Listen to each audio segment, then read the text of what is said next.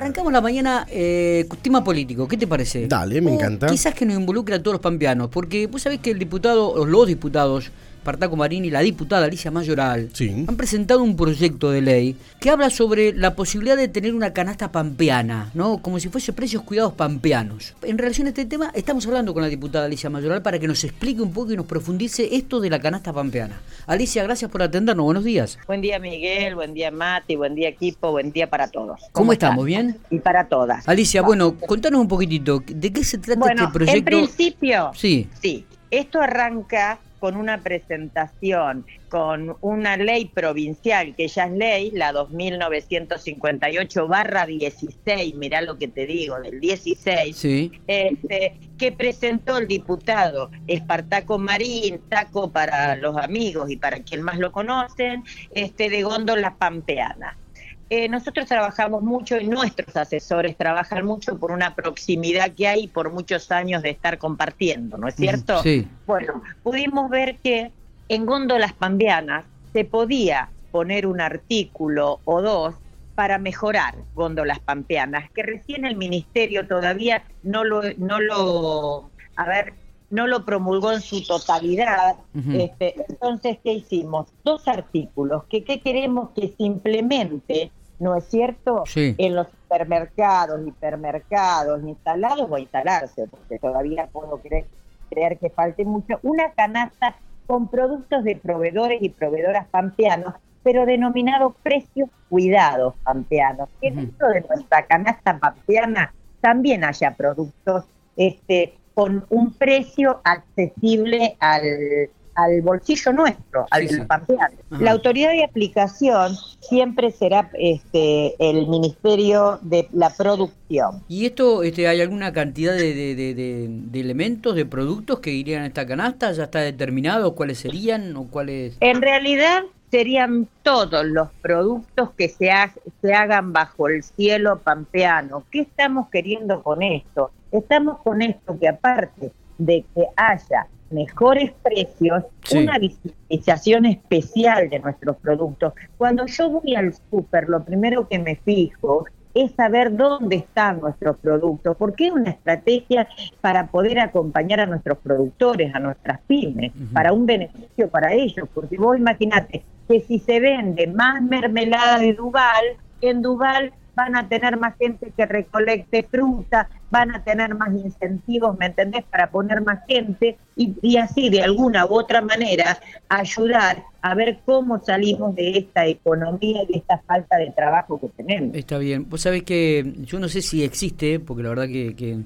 no, no, no he prestado mucha atención. ¿Existe eh, dentro de supermercados pampeanos o comercios grandes una góndola que diga productos pampeanos? No, esto es lo que queremos hacer, porque nosotros estamos convencidos que si los productos pampeanos Claro. tienen un lugar propio y visible, los al verlo el consumidor puede optar por nuestros productos. Totalmente, porque el y a su vez también va a tener dentro de eso, la misma góndola, un, un papelito que diga precios cuidados pampeanos. Entonces van a estar controlados cada tres meses. Le estamos ofreciendo visibilización a nuestros productos, a lo que elaboramos con manos pampeanas y de productos que sacamos de nuestra tierra. Claro. Entonces no estamos diciéndole compre esto, pero es la oferta que les estamos diciendo. Muchachos, acá están los, los productos nuestros. Está, sí, porque además, digo, el denominador común de la gente no conoce los productos pampeanos. La te diría, ¿no? Si vos me preguntás que te nombre 10 productos pampeanos en este momento, sinceramente te digo, no no no no no lo podría hacer, eh, este Alicia. Eh, La verdad que hay, hay tanto para hablar de la Pampa, hay tanto para hablar y para mostrar de la Pampa, por eso a veces digo que en las comunicaciones en algunas cosas nos está faltando. Este, si vos te, eh, vas a Gobernador Duval, te vas a Adela, las almendras, los frutos secos, pero no al precio distorsivo que esos son productos que no se pueden comprar, a precios que realmente los podría adquirir cualquier familia, ¿no es cierto? Pero no solamente eso, después tenés, este, ¿te acordás cuando venían a del, a- bueno, voy a hacer un chivo y discúlpenme, a De León que todo el mundo cuando visibilizaron la trucha de Casa de Piedra, había cola para comprarla porque era un precio accesible, porque era nuestra, porque resulta que cuando a vos te aumentan los productos y vos decís, uy, aumentó otra vez, Y con los fletes que tenemos. Bueno, por eso mismo, abaratemos costos, pero mostremos lo que tenemos. Mermeladas, eh, salsas, en la que vos quieras. Hay un montonazo de productos. de hecho, tenemos productos con harina, tenemos mayonesa, tenemos fideos que a lo mejor son los que más conocemos porque los que a diario utilizamos más. El aceite nuestro es muy bueno y no te digo los vinos. Alicia, y bueno, ¿cuándo comienza a concretarse esto? no ¿Cuáles son los pasos a seguir? ¿Cuándo lo podremos ver ya en las góndolas en los supermercados o comercios? En realidad, esta, la autoridad de aplicación, está reglamentando la 2958, casi finalizando, y le incluiría estos artículos, que es el cuarto B y el cuarto, para que también haya precios cuidados. Pero creo que eh, nosotros estamos con esto arremetiendo, lo estamos visibilizando y ustedes son una buena este, un buen camino también que nos ayudan para que esto se concrete y pronto tengamos góndolas pampeanas. Esperemos que así sea, porque creo que nos va a beneficiar a todos como, como vos dijiste hace, hace minutos atrás. Alicia, tengo que preguntarte algo sobre la política, ¿no? También una... Ah, pero primero hablemos de otro, de otro proyecto. Sí, claro que a mí me pueden preguntar lo que quieran, pero si hay tiempo, ayer adherimos a la ley 27.324 pueblos turísticos rurales en la Comisión de Agrarios, este fue por mayoría y se habla nada más ni nada menos que de llevar a cabo este, el turismo en nuestros pueblos chiquitos, distintas clases de turismo. Bueno, eh, vos, vos, sabés que nosotros estamos, eh, tenemos la, la, posibilidad y lo hemos hecho en varias oportunidades durante el 2022 y durante el 2021, digo, hablamos con muchos intendentes de localidades pequeñas y, habitualmente estamos generando y fomentando el turismo dentro de la provincia de La Pampa. Te puedo hablar, qué sé yo, de, de, acá de Bernardo Larroudé, eh, de Intendente Aviar, de, de, Gobernador Duval, como vos decís, de toda la parte de la, ruta del vino. Sí, hemos hablado con muchos intendentes y claramente nos pone muy, pero muy contentos cuando ellos, dialogando con nosotros, también entusiasman comentando esto del fomentario del turismo. Bueno, esto es por y para ellos realmente. Va a haber una, una nómina eh, dentro de la Secretaría de Turismo, ¿no es cierto? Sí. Este, de, pueblos este, que van a estar certificados, ¿no es cierto? Para que los puedan, para que entren dentro del, del circuito turístico. Y la verdad es que hoy la gente busca muchas cosas, no solamente busca el mar y el río, busca desde evidencias místicas, aprendizaje de dialectos, este, eh, hasta preparación de usos de medicinas tradicionales, talleres artesanales, fotografía rural, todo eso queremos este, que en esta adhesión se encuentre el marcado, porque también esto es una, este, una economía letargada, que creíamos que no, que éramos pueblos de paso. No, La Pampa tiene mucho para mostrar y esta es una manera de llamar nuevas divisas que van a venir de afuera, de alguna manera a darnos un poco más de vida a esta provincia. Bueno, eh, evidente, eh, ya no es de ahora, digo, sino que se está trabajando a través de la Dirección de, Turismo también de la provincia de La Pampa, Elisa, y muy bien en, este aspecto. Sí, sí promocionando todo lo que es el turismo en, la provincia y generando recursos importantes, tanto para aquella gente que pasa eh, por la provincia hacia el sur, hacia otros destinos, digo, como aquella que este, se aloja dos o tres días aquí dentro de, de la geografía pampeana, ¿no? Tal cual. Bueno, Miguel, te escucho. No, te vamos a escuchar a vos. Este, ya, ya promocionaste dos leyes importantes que están trabajando. Tengo más, tengo más. Sí, me imagino, obviamente.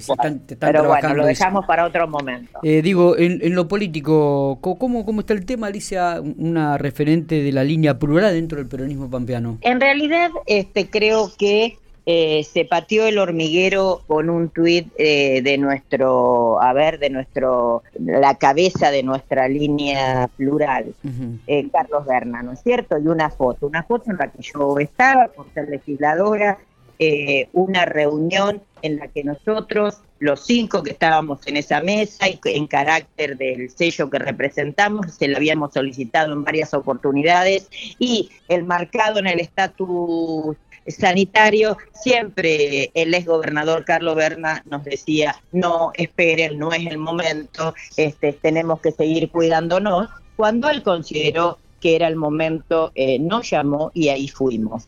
este, es cierto, una reunión este, de casi tres horas en la que se mezclaron miles de cosas, desde anécdotas personales a qué hiciste, qué pasó, qué está pasando con tal amigo, pero que tiene un tinte político y no le saco el cuerpo a hablar de política. Este, una reunión en la que nos dimos eh, análisis para la, la, que siga, ¿no es cierto? Cuando nos vuelva a llamar, análisis eh, de todo orden, ¿eh? eh, nacional, provincial, local, este, ponernos un poco a ver es, cuál es el termómetro que tenemos en La Pampa. Eh, van a venir muchas más reuniones. Eh, Carlos se lo vio muy animado, excelente de salud y con muchas ganas. Eh, dijo en dos o tres oportunidades de la reunión que él hablaba todos los días y con todos y con todas, o sea que no está eh, alejado absolutamente de nada de lo que pase. este, pero bueno, vos sabés que el cara a cara da otras oportunidades, vamos a hacer seguramente, él va a ser, yo no soy su vocera, que quede claro. este, yo cuento, no, no, que quede claro que yo voy a contar lo que a mí me pareció en esa reunión y puede haber otro que tenga otra mirada. Alicia, ¿cuál es tu mirada respecto hacia quién fue esa publicación? Me, me, refiero uno cuando hace público algo, me imagino que el ex gobernador Carlos Berna eh, no lo hace azarosamente y, me da la sensación que es un mensaje para quién. Mira, te voy a decir una cosa y me voy a mirar el ombligo. Este, y sé que después llueven las críticas, pero bueno, eh, uno, uno tiene el cuero duro. Yo creo que hasta fue un mimo para nosotros mismos, que veníamos peleando y arremetiendo y diciéndole que necesitábamos y que queríamos hablar. En el marco de la confianza que tenemos, las discusiones eran diarias por vernos, por ampliar la agenda. Así que creo que fue un mimo hacia nosotros mismos. Eh, no creo, sí, eh, lejos de ser una provocación. Quizás fue una estoy. ¿Por qué no? Visto desde mi mirada. ¿eh? Totalmente, digo, lo que llama la atención es que no lo hizo en, en épocas de elecciones y lo hace posterior al, al resultado. Evidentemente, el clamor. A ver, nunca el lo vas a analizar finito. Claro, claro. El clamor, digo, de, de, de dentro de la línea para, para que este, esté presente, me parece que también este, ayudó a, a esta, a esta este, visibilización de, del ex gobernador, ¿no? Sí, lo que pasa es que cuando eh, se eh, sale tan poco, sus silencios son muy largos claro, y se lo espera, se claro. producen estas cosas, ¿me entendés? Exactamente. Este, y sobre todo, eh, no le bajemos el precio, por favor. No, no, para nada, para nada. Porque Carlos es necesario todos los días y en todos lados. Este, su opinión, su cabeza, este, no es poco, no es poca cosa. Vos las reuniones con Carlos, a vos siempre te parece que estuviste un minuto. Y porque pasamos desde la economía por la comisión de agrario, tocaste por el otro lado lo social, o sea, eh, te sí, informás. Sí. Es una, este, un abanico de temas un abanico de temas impresionante Alicia qué es lo que más te llama la eh, a ver eh, que, que, le preocupa eh, después de esa reunión? ¿Qué, qué, qué conclusión sacan ustedes de, después de esa reunión, no? También. No, no, no sacamos ninguna conclusión y otra vez en primera persona. No saco ninguna conclusión más que la esperanza de que todos estamos preocupados por los mismos temas y cuando vos estás preocupado te ocupás, al menos yo, yo no soy de preocuparme en la cocina, uh -huh. sino de ocuparme. Entonces creo que va a haber una sucesión de reuniones en las que, bueno, si hay algo que mejorar, se va a mejorar, si hay algo que fortalecer, se irá a fortalecer. Eh, se habló en su momento también de que además de, de, de, la reunión con diputados provinciales, lo va a hacer con gobernadores afines a él también. Eh, con intendentes, perdón, digo afines a él. ¿Tenés alguna, alguna información al respecto de esto? o No tengo ninguna, pero no me extrañaría, porque con los intendentes vos eh, sabés que habla sí. siempre, porque vos sí, te sí, cruzás en la Cámara o en los pasillos de la Casa de Gobierno con algún intendente y te dice hablé con Carlos, y porque el que no te pregunta cómo está Carlos, y si no el otro te dice hablé con Carlos, claro. estuve con Carlos. Ya está, ya Así que no es pero bueno, estamos en buen diálogo, estamos bien y tendríamos que mejorar algunas cuestiones para que eh, socialmente mejoremos algunos índices. Eh, Alicia, gracias por estos minutos, como siempre, muy amable. No, a disposición y queda mucho, mucho para hablar de proyectos. Dale. Abrazo grande y gracias a ustedes.